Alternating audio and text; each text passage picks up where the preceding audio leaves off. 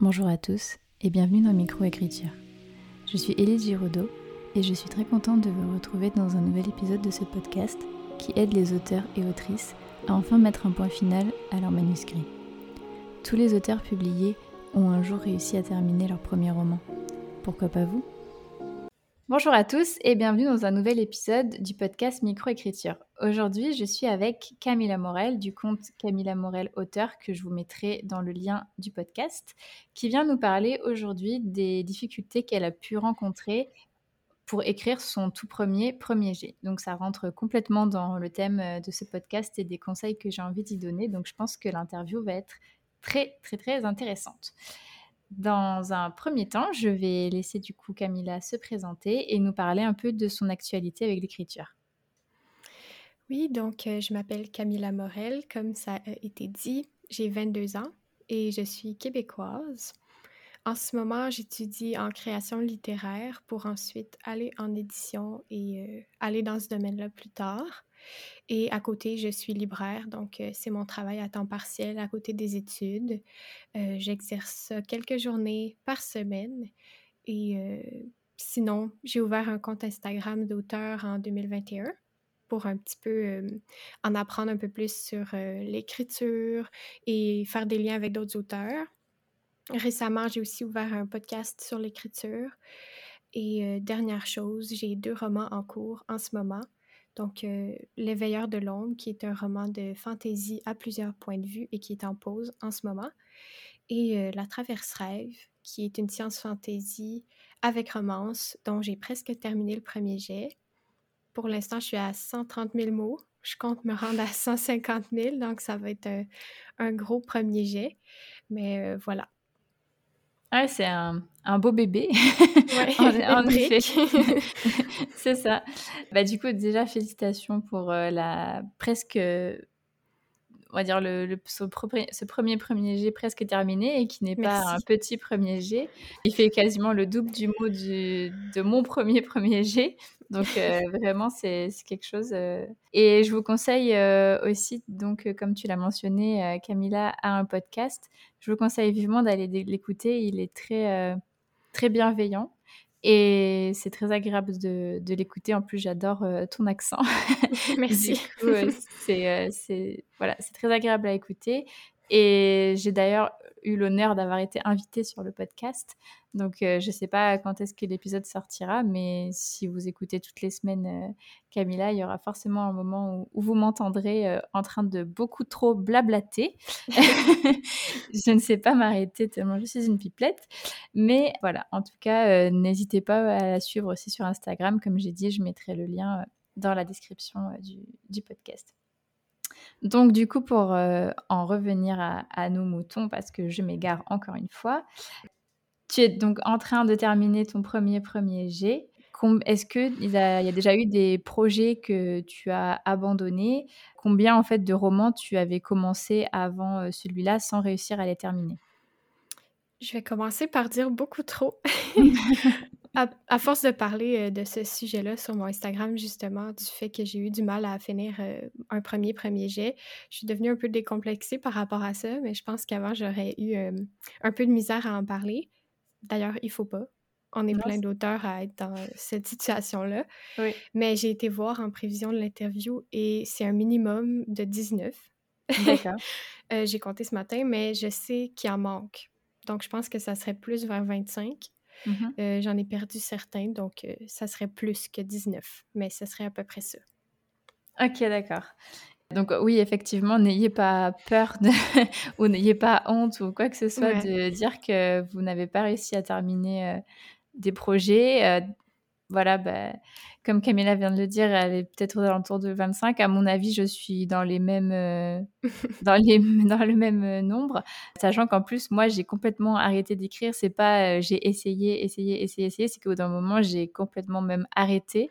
Donc, faut pas avoir honte et au contraire, c'est je pense que si on n'avait pas commencé autant de projets, on n'aurait peut-être pas réussi à en finir un. Donc, c'est important de commencer des choses, de pas réussir et pour justement mieux réussir par la suite. Comme on dit, les échecs amènent à la réussite. Donc, il faut surtout pas avoir honte de ça. Et donc, du coup, ces projets-là, euh, tu les menais jusqu'à où? Est-ce que euh, tu les menais euh, C'était juste, bah, comme moi, par exemple, simplement des chapitres 1 Ou est-ce que tu commençais quand même l'intrigue, je sais pas, jusqu'au milieu du roman et puis tu arrêtais? Ou est-ce que tu arrivais à la fin et c'était la fin qui te posait problème? Est-ce que, qu'est-ce que c'était en fait les... Jusqu'où tu menais tes manuscrits en fait? La plupart du temps, je me rendais à 5 ou 6 chapitres. Euh, sachant que moi, mes romans, ça a toujours été des gros. Dans ma tête, il allait durer longtemps. Donc, environ dans les 100 000 mots. Euh, ça m'est déjà arrivé d'en écrire seulement un ou deux chapitres, mais ça, c'était un peu plus rare. Et ça m'est déjà arrivé aussi de me rendre dans la dizaine. Mais je dépassais jamais la moitié du roman. Euh, le projet pour lequel je me suis rendue le plus loin, sans toutefois le finir, c'est Les Veilleurs de l'ombre dont je parlais au début. Mmh Mais celui-là, il n'est pas abandonné. Je compte vraiment le reprendre après avoir terminé ma duologie La Traverse Rêve. Donc voilà. En général, elle n'est pas très loin, mais voilà. ok, d'accord.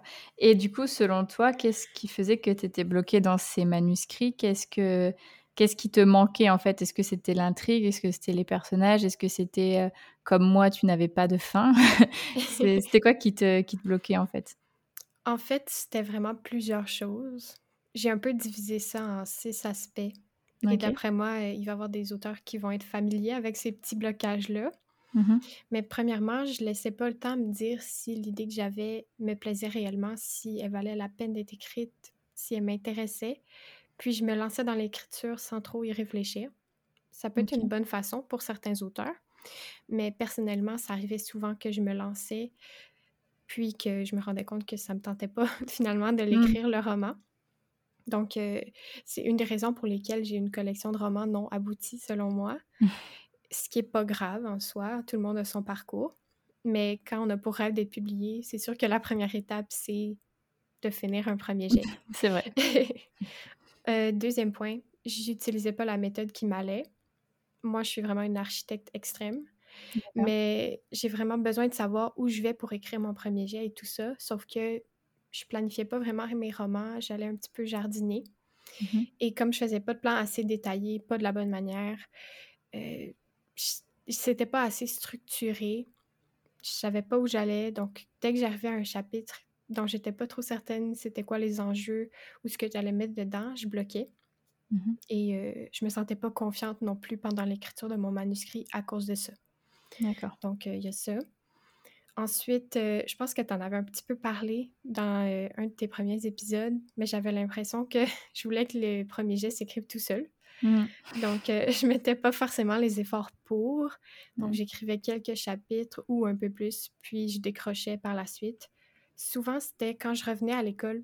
Donc, j'écrivais beaucoup l'été. Puis après, quand je recommençais euh, l'école après les vacances, les vacances scolaires, euh, je rebloquais, puis j'arrêtais d'écrire.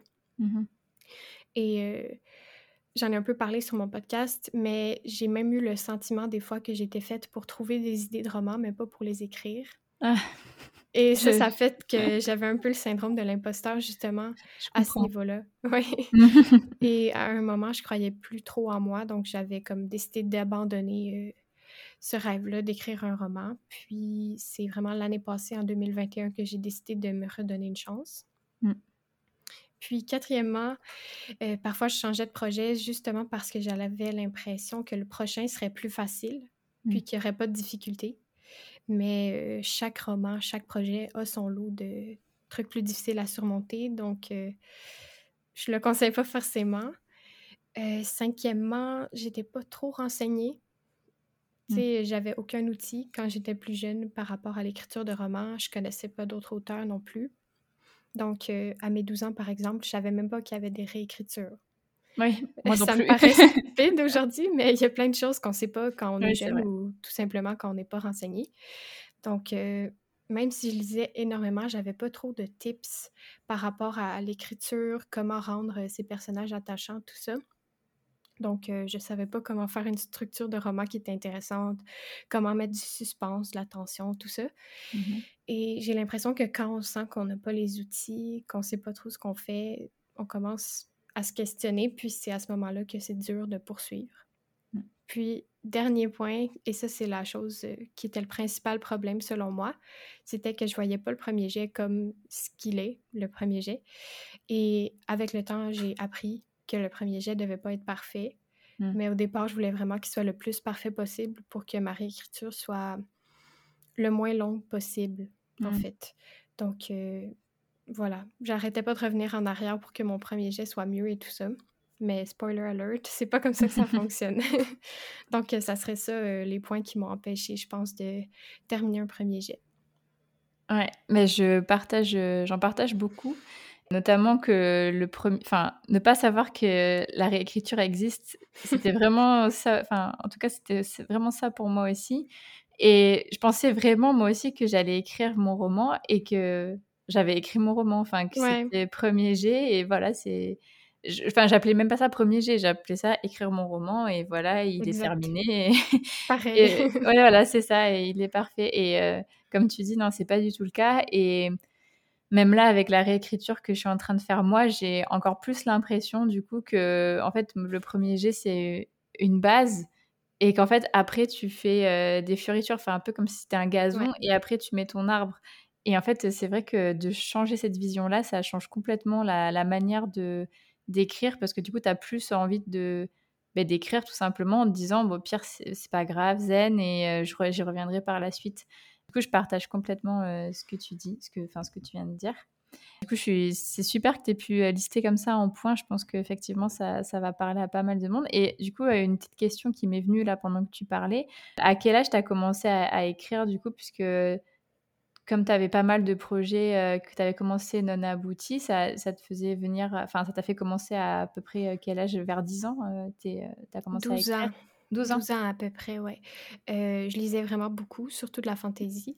Puis j'avais envie d'écrire euh, ma propre histoire, donc j'ai commencé à cet âge-là. Par contre, j'ai pas écrit euh, pendant ces 10 ans-là, Mhm. parce que là, j'ai 22. Euh, ça arrivait souvent là, que je prenais des pauses de quelques années. là. Donc, sais, quand j'ai repris en 2021, j'étais un peu en train de recommencer de zéro, je dirais. Donc, euh, voilà. D'accord, ok. Bah, on, on se ressemble un peu finalement Ouais. sur, sur- avec 6 ans de décalage, ça fait, ça fait mal Mhm. pour moi. Mais ouais, ok, je, je comprends bien. Et alors du coup, donc voilà, tu avais ces points de blocage, mais là, tu as quasiment terminé ton, ton premier premier jet. Déjà 130 000 mots, ça me paraît euh, waouh, de fou. Même si c'est pas terminé, euh, je pense que là, on est, on est vraiment sur un, une- un beau, un beau manuscrit déjà. Comment est-ce que tu as fait donc pour euh, passer par-dessus ces fi- difficultés? Est-ce que tu as eu un déclic ou est-ce Enfin voilà, explique-nous comment tu as fait pour euh, passer par-dessus euh, les points que tu viens de nous citer. Ouais, ben comme pour les difficultés, ça va être un petit peu par point. Euh, pour ce qui est de la planification, j'ai appris une toute nouvelle méthode qui me plaisait à moi, qui était Mhm. plus satisfaisante. Et euh, c'est la méthode que j'ai utilisée pour la traverse rêve et qui a très bien fonctionné. Donc, euh, j'ai commencé à écrire mon premier jet en juin. Et là, on est comme mi-septembre, puis je compte le terminer début octobre. Donc, c'est vraiment... moi, je suis impressionnée de moi-même parce qu'avant, Ah ben moi aussi. pas vite, là. J'étais vraiment pas rapide et euh, j'avais vraiment de la misère à avancer. Tu sais, je revenais toujours en arrière et tout ça. Euh, donc, euh, voilà. Donc, ce que j'ai fait, c'est que j'y suis allée un peu en entonnoir. J'ai commencé par déterminer mon idée générale, comme un petit peu en brainstorming. Euh, après, j'ai statué c'était quoi les thématiques principales que je voulais qu'on voit dans mon roman. Ce que j'avais envie d'aborder, c'était quoi les intrigues qu'il fallait qu'ils dépassent les intrigues secondaires, on va dire. Mhm. Euh, donc, j'ai un peu fait une hiérarchisation de ça. Et je sais que ça peut paraître simple ou inutile, mais pour moi, ça a vraiment tout changé. J'ai vraiment l'impression que ça change toute la suite de la planification. Et après ça, j'ai choisi comme les moments marquants, les pivots ou les bascules euh, qui sont dans le roman. Et ça, ça a fait en sorte que j'ai pu après faire un plan de chapitre qui était plus complet et plus euh, utile. je ne sais pas trop comment le- Mhm. l'expliquer, mais j'avais l'impression que mes chapitres que je planifiais étaient plus indispensables à l'histoire qu'avant. D'accord. Donc, euh, je me sentais pas comme si j'écrivais un truc qui était inutile à l'histoire ou qui servait pas l'intrigue. Donc, euh, pour chacune de mes bascules, moments marquants, j'ai pu faire comme un pont entre chacune d'elles, voir comment mes personnages allaient évoluer, se rendre d'un point A au point B, après C, D, etc., jusqu'à se rendre à la fin du manuscrit. Et juste ça, ça a fait en sorte que j'étais plus confortable euh, par rapport à mon plan. Mes chapitres étaient réfléchis. Il y en a probablement certains que je vais virer à la réécriture, tu sais, c'est normal. Mmh. Mais euh, il y avait une place déjà plus importante dans le déroulement de l'histoire, alors que quand j'ai écrit Les Veilleurs de l'ombre, qui n'est pas fini, Mmh. euh, souvent il y avait des chapitres que je me suis rendu compte après qui n'étaient pas euh, si utiles que ça. Mmh. Donc euh, voilà pour la partie méthode. Ça, c'est ce qui me convient à moi. Ça convient probablement pas à tout le monde, mais voilà. Mm. Et pour ce qui est de l'envie de changer de projet, à chaque fois que je rencontrais des difficultés, j'ai choisi de plus le faire. Donc, c'était vraiment comme une décision consciente. Euh, je voulais me rappeler que c'est pas parce que je change de projet que ça va aller mieux après, parce que tous les romans ont leurs défis. Mmh.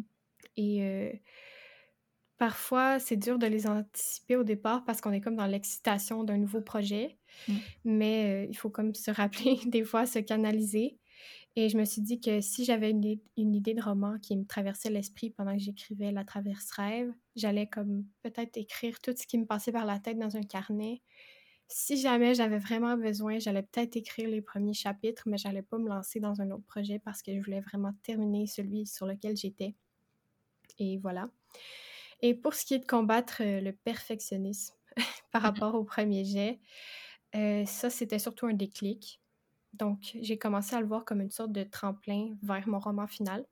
Je me suis rendu compte que la réécriture allait me permettre de polir mon premier jet, si on pourrait dire, Mm. et d'avoir mon roman. Et je pense vraiment que la réécriture, c'est le plus gros du travail sur le manuscrit. C'est vraiment grâce à elle qu'on va le sublimer, puis qu'on va lui donner l'aspect qu'on veut réellement qu'il ait. Parce que, tu sais, en ce moment, mon premier jet, il n'est pas lisible pour quelqu'un. Je pourrais pas l'envoyer en bêta lecture quand il va être terminé. Il y a plein de choses qui, qui changent en cours de route et des choses comme ça. Donc, euh, vraiment, c'est. Il faut vraiment prendre conscience que au début, c'est normal qu'on n'arrive pas à, à donner exactement euh, ce qu'on a en tête sur le papier. C'est vraiment pas facile euh, d'y parvenir du premier coup. Donc, euh, c'est dommage, mais on ne sait pas ce qui fonctionne avant d'avoir essayé. Puis, je dirais même avant d'avoir pris du recul sur le manuscrit complet. Donc, il faut vraiment se laisser une chance. Et euh, voilà, celui que j'écris en ce moment, il n'est pas atroce, mais il n'est pas non plus lisible. Et euh, là, aujourd'hui, il m'en reste un petit peu à écrire, mais je sais pertinemment qu'il va y avoir plein de choses à ajuster. Donc, j'essaie tout le temps de me rappeler ça, de me dire que c'est normal que des fois, il y a des journées où les phrases que j'écris, je les aime pas, Mm. mais c'est pas grave.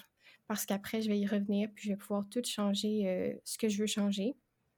Donc, euh, je sais que c'est pas exactement comme je voudrais, mais si je reviens sans arrêt, je vais pas avancer. Mm. Puis c'est vraiment ce que je faisais avant. Et j'essaie de me rappeler que si je reviens constamment pendant l'écriture de mon premier jet, exemple, pour les veilleurs de l'ombre, j'ai été rendue à 60 000 mots. Puis là, je suis revenue en arrière de- de- du début. Là. Puis j'ai tout repris la moitié de ce que j'avais et je l'ai réécrit. Mais au final, ça se peut que les passages que j'ai réécrits ne fassent même pas partie du roman. Donc, c'est comme une, une perte de temps, on va dire, entre Ouais. guillemets. Donc, euh, je me rappelle vraiment ces, ces petits concepts-là. Et euh, c'est ça, j'essaie de, de me forcer à pas revenir en arrière. Ouais, je comprends. Mais alors, attends, déjà, tu as commencé ton. Tu me dis que ça a commencé en juin et là, on est mi-septembre. Et tu as Ouais. écrit 130 000 mots en trois mois et demi? Ouais, mais Mais j'étais je- pas à l'école. Ouais, mais suis. Je suis. Ah, je suis effarée. C'est incroyable. Franchement, c'est incroyable. Dis-toi, mon, mon, mon premier, premier G, moi, du coup, j'ai commencé en décembre 2021 et je l'ai terminé en juin. Alors, déjà, déjà, je trouvais ça rapide et pourtant, il faisait que, entre guillemets, 80 000 mots. Donc, euh, waouh! Ça a été euh, Speedy Ouais. Gonzalez, quoi. Ouais, ben, j'ai eu beaucoup d'outils euh, de gens qui m'ont motivée aussi. Donc, euh, ben, tu sais, ça, je vais en parler un petit peu après. Mm. Mais, ouais, Ah ça ouais, m'a beaucoup aidé. Ah oui. Ah, c'est bien. Oui, du coup, c'est hyper intéressant euh, de t'écouter parce que moi, pour le coup, mon premier premier je l'ai un peu planifié, mais pas trop. Euh, parce que je suis. Je pense que, ouais, je suis jardinière. pas à 100% parce que j'ai quand même besoin de d'un peu d'architecture. T'es comme paysagiste. Ouais, voilà, c'est ça. Ouais, je pense que c'est ça parce que j'ai vraiment besoin de, de me laisser quand même de, de la marge, on va dire, enfin, de pouvoir rajouter des choses pendant que j'écris parce qu'il y a des idées qui ne me viennent que pendant que je suis en train d'écrire en fait. Et j'aurais beau planifier peut-être pendant trois ans, cette idée elle me viendra quand même que pendant que je suis en train d'écrire. Voilà. Même pour moi qui est architecte, ça m'arrive d'avoir des idées pendant le premier jet. Puis c'est difficile d'anticiper ce genre de choses-là. Donc c'est sûr que le premier jet n'est pas parfait. Là. Tu, tu, les incorpores ou tu attends euh, des... Oui, mais tu les incorpores. Oui, mais c'est-à-dire que exemple, mon personnage, il est de telle manière, il est sarcastique jusqu'au chapitre 15. Puis là, j'ai comme une idée qui va un peu changer son caractère. À partir du chapitre 15, il devient différent. D'accord. Tout d'un coup. C'est pour ça que je dis que le manuscrit en ce moment n'est pas lisible pour les bêta-lecteurs. ok. Du coup, tu l'incorpores, mais tu reviens pas en arrière quand même de. Non, jamais. là, je, là, je le fais pas euh, pour ce premier jet-là. En tout cas, peut-être que je vais le faire un peu plus pour les prochains, mais là, j'essaie vraiment de avancer comme une flèche le plus vite possible. Je, pense que c'est le, meilleur moyen de finir le premier premier G, c'est ouais, d'avancer tête baissée et, euh, ouais. et euh, parce que sinon, enfin, en tout cas moi je, enfin, je suis d'accord avec toi. Je pense que si j'avais pas fait ça, je l'aurais jamais, j'aurais jamais terminé, euh, enfin ou je l'aurais peut-être pas encore terminé pour le coup. C'est ça. Ouais. Je mets comme des œillères dans le fond. Oui oui, c'est ça. c'est exactement ça. Ok, alors du coup, pour, euh, comme tu as bien listé les, points euh, qui t'avaient bloqué, est-ce que tu aurais des conseils à donner à ceux qui rencontrent en fait les mêmes difficultés que, toi? Oui. Alors, euh, premièrement, je dirais d'attendre quelques temps quand on a une, une, idée de roman. Si jamais vous êtes du genre de sauter d'un projet à l'autre et que ça vous fâche un peu que de faire ça dans le fond, nos idées paraissent toujours géniales quand on les a, mais parfois, une semaine, trois semaines, deux mois plus tard, on se rend compte que ça ne nous emballe pas vraiment au final. Donc, je pense que ça peut être une bonne idée de faire passer l'épreuve du temps à nos projets. Et si vous pensez à une idée depuis deux ans, euh, foncez, mais mmh. voilà, des fois, il faut un peu se canaliser, j'ai l'impression. ensuite, ce serait vraiment de trouver votre propre méthode de planification. C'est dommage à dire, mais c'est vraiment en testant qu'on trouve ce qui fonctionne pour nous. Donc, si vous réussissez pas à terminer un roman en étant jardinier, essayez d'être plus architecte et vice-versa. Vous pouvez même y aller euh, plus à la paysagiste, comme un entre-deux. Et si vous préférez revenir en arrière de temps en temps, parfois pour vous, pour vous relire, faites-le. J'ai vu qu'il y en avait qui faisaient ça. Des fois, ils reprennent leur chapitre de la vieille, puis après, ils continuent à écrire. Donc, euh, si vous voulez aussi avancer comme une flèche sans porter attention à rien comme je l'ai fait, faites-le. L'important, c'est vraiment de faire ce, que, ben, ce qui vous correspond, ce qui vous aide vous. Et euh, voilà.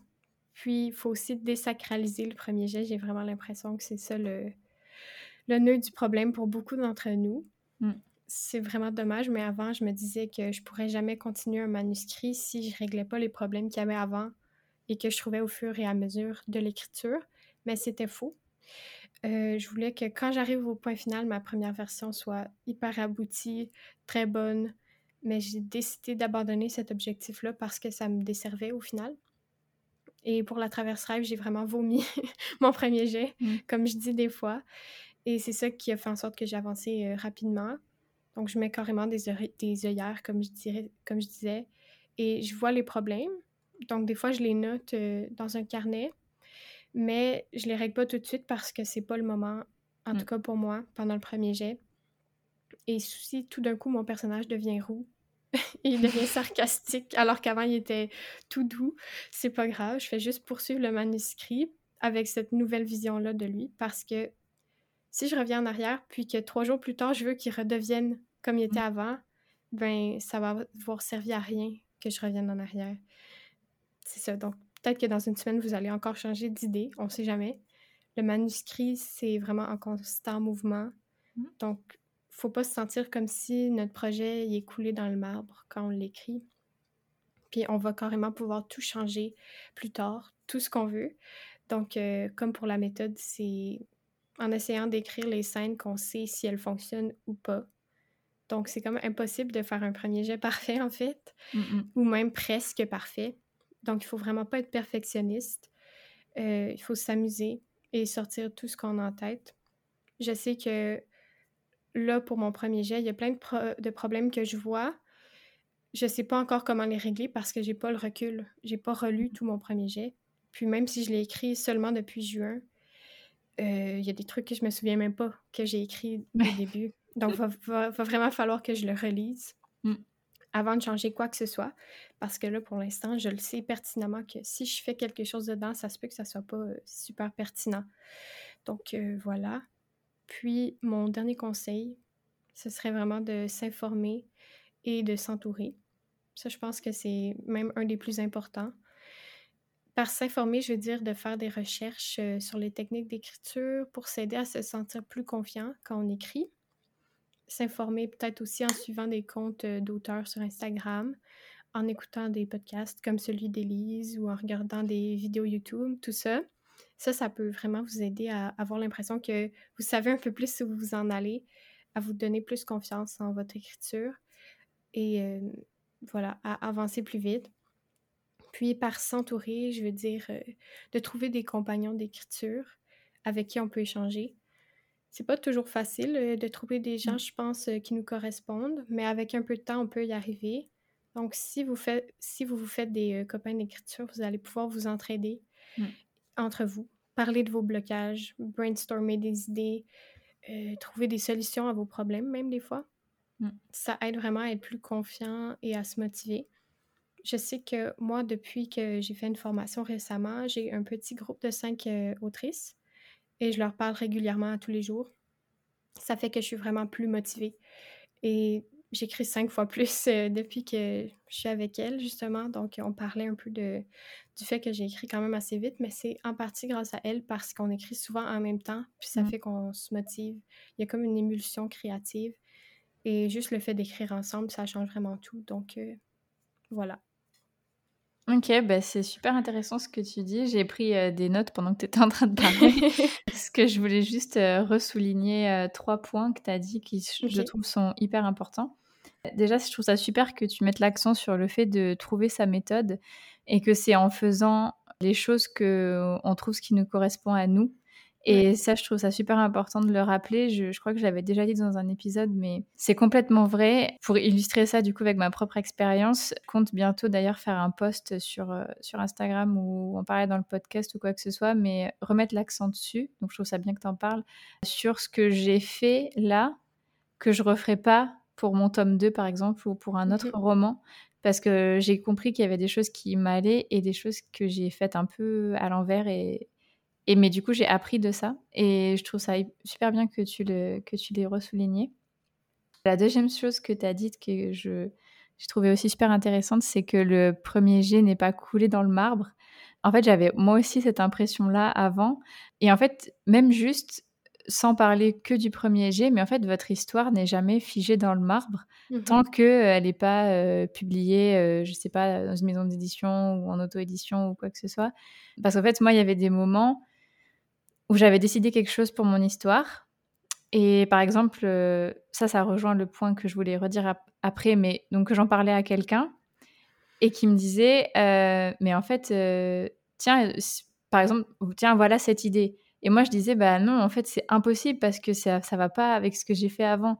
Mais enfin, mais c'était pas euh, impossible de changer ce que j'avais fait avant un tout petit peu pour que cette idée-là puisse s'inscrire. Et moi, j'étais complètement bloquée en mode non, il faut pas changer ce que j'ai fait. Mais en fait, si, euh, euh, c'est notre histoire, on en fait ce qu'on veut, tant que ça reste cohérent, bien sûr. Mais je veux dire, c'est possible en faire de, fait, de faire des petites modifs, même si au final, l'univers ressent pas à 100% à l'idée de départ.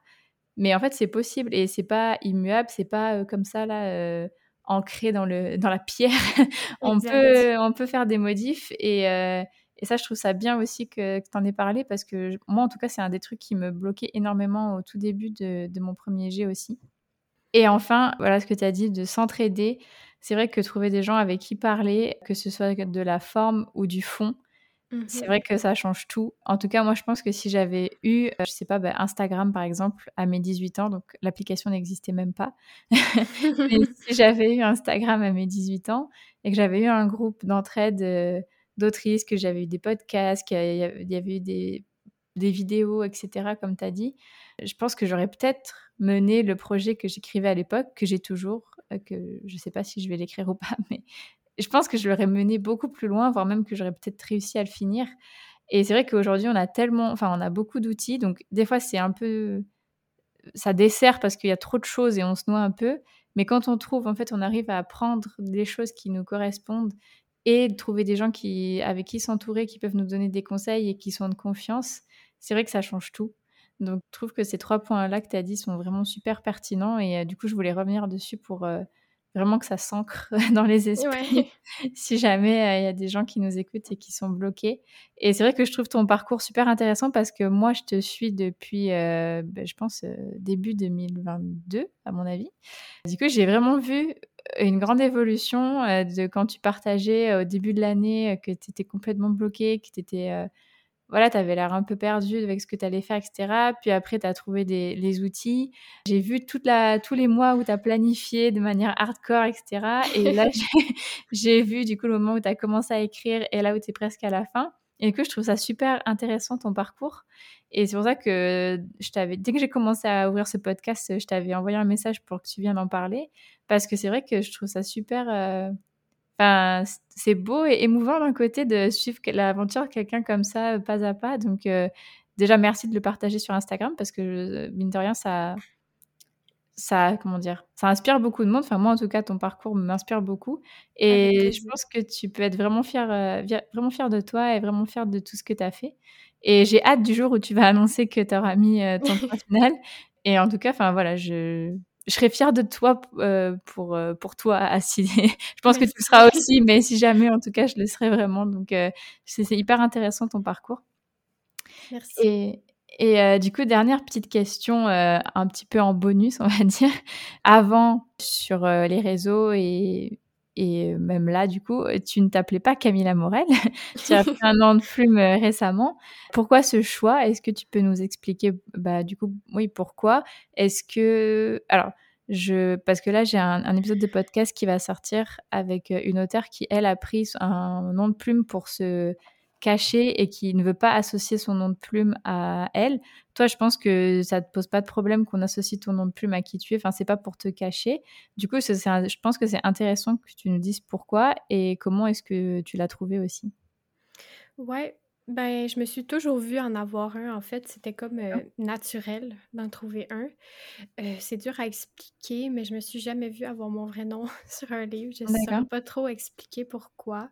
Puis j'aimais l'idée de m'inventer un nom, okay. d'avoir un deuxième, euh, une deuxième identité, on peut dire, pour euh, l'activité d'auteur. Et je trouvais ça bien, comme je disais, de choisir vraiment ce que je voulais.